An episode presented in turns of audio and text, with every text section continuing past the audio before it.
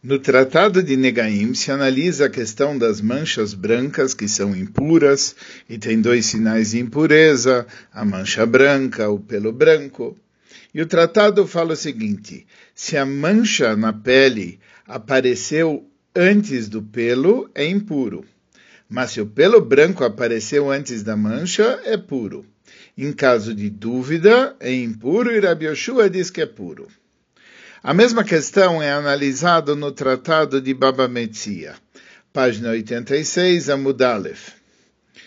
Se a mancha veio antes é impura, se o pelo veio antes é puro, em caso de dúvida, e aí vem toda a nossa sirra.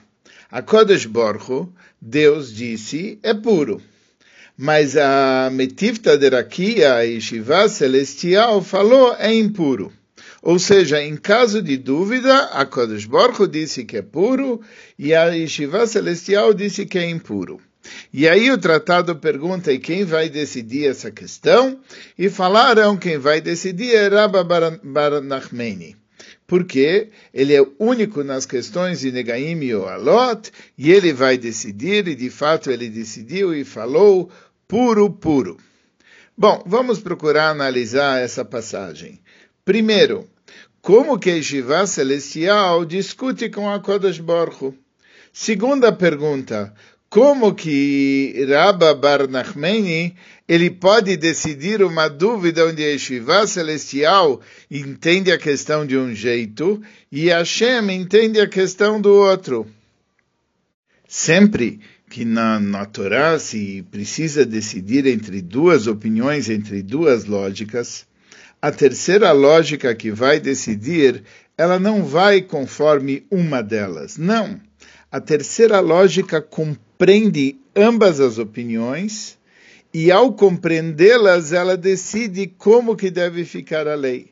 E é por isso que a Allahá segue a terceira opinião que decide entre as duas. Por exemplo, no caso de bondade, bondade diz que deve se dar para as pessoas, etc a severidade, o poder de severidade diz que só se deve se dar se se merece. Se a pessoa não faz por merecer, não se deve se dar. Vem o terceiro poder, que é o poder de Rahamim, o poder de piedade, e diz o seguinte: deve-se ter piedade das pessoas. A, severi, a, a Rahamim, a piedade, não se opõe à severidade que a pessoa deve merecer mas ele deve levar em consideração a, a piedade, deve se levar em consideração que as pessoas, apesar de tudo, merecem. E por isso o que ela faz não é negar a severidade, mas incluir a severidade e decidir dar apesar da severidade.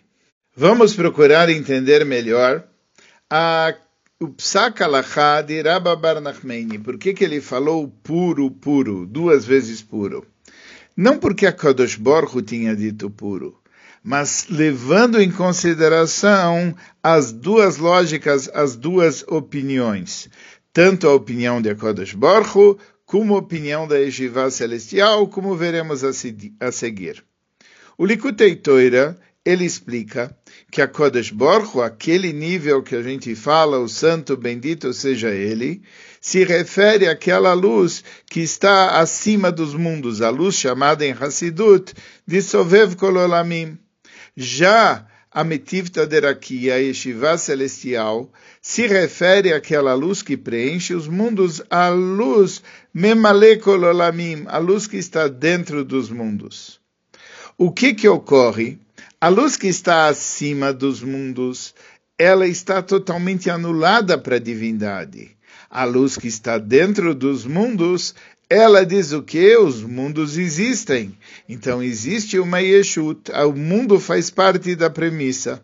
Agora nós vamos entender a dúvida entre um lado e o outro. Se existe uma dúvida, é porque a coisa não é como deve ser, diz a, a Metivta Derakia, a Yeshiva Celestial. Se não é como deve ser, então está impuro. Já a Kodesh Baruch ele olha o que? Ele olha aquilo que está acima dos mundos. E o que o mundo acha pouco importa. E por isso, mesmo em caso de dúvida, o que prevalece é a pureza, prevalece a luz acima dos mundos e prevalece a pureza.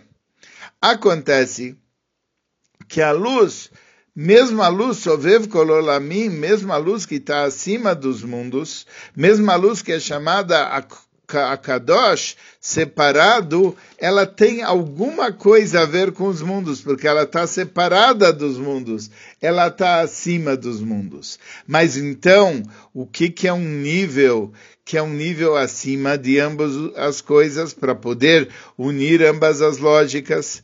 É uma anulação que vem não pela luz, mas pela essência.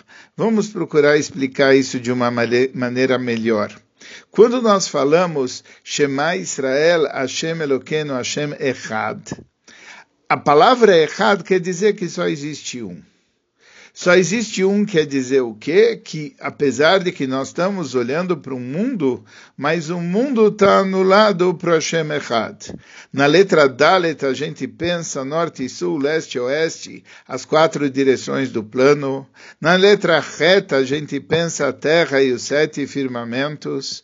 E na letra Aleph a gente pensa que o Dalet e o Het tudo está anulado para o Aleph, tudo está anulado para Hashem Echad.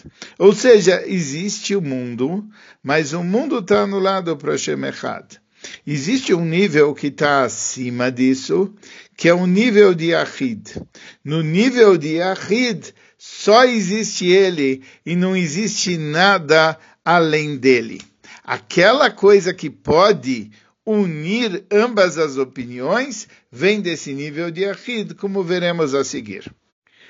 Vamos agora procurar entender o que foi a Ahra'ah de Rabba Bar Nachmani e como ela é diferente simplesmente do estudo de, a nível de Akodesh Borcho.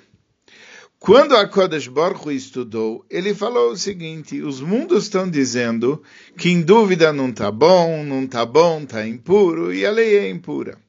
Já a Kodesh Baruch diz: existe uma coisa que prevalece acima dos mundos. É a luz que está acima dos mundos. E já que a luz que está acima dos mundos é mais importante do que os mundos, é por isso que está puro. Acontece que existe um nível que está acima do nível da luz infinita de Hashem. Qual é esse nível? É a essência de Hashem. Na essência de Hashem, na essência, só existe pureza. Não só a luz acima dos mundos está puro, mas o próprio mundo está puro, está tudo puro. Então, na verdade, existem duas vezes puro. Existe puro pelo lado do mundo e puro pelo lado da luz que está acima dos mundos. E é por isso que Rabba Bar Nachmani, ele falou puro duas vezes. Porque é puro pelo lado do mundo e puro pelo lado da luz que está acima dos mundos. E agora nós vamos procurar fazer a ligação do começo da Parshá com o final da Parshá. Esse trechinho que nós estamos falando das manchas e do pelo, tudo isso está ligado a um verso que está no final da parcha. Mas o começo da parcha começa falando Zahar, uma mulher que deu a semente e nasceu um filho homem. O que quer dizer isso nos níveis profundos? O homem e a mulher, eles estão em paralelos ao nível masculino e feminino, o nível de Akodesh Baruch e o nível de Knesset Israel. Deus, Akodesh Baruch, o santo bendito seja ele, transmite, e Knesset Israel, que é a origem de todas as almas do povo de Israel, ela capta. Acontece que quando a mulher ela vem antes então, na verdade, Yalda Zahar, ela tem um, menino quando a semente da mulher vem antes, que é a valorização do trabalho de Knesset Israel. Quando quem prevalece é o trabalho de Knesset Israel, quando existem os atos dos tzadikim, Yalda Zahar. É uma coisa interessante em relação ao Psak Alachá, que o que é mais importante no estudo da Torá, no cumprimento das mitzvot, não é o que está nos céus, é conhecido a Gemara, que a Torá não está nos céus e por isso não se escuta um batkol, o importante é como foi feito o psak aqui embaixo, e por isso até o Rambam, nessa questão de se há uma dúvida se o pelo veio antes ou a, a mancha veio antes, o Rambam diz que está impuro. Agora nós vamos ver o que, que é o Psak de Rabba Bar Nachmeni.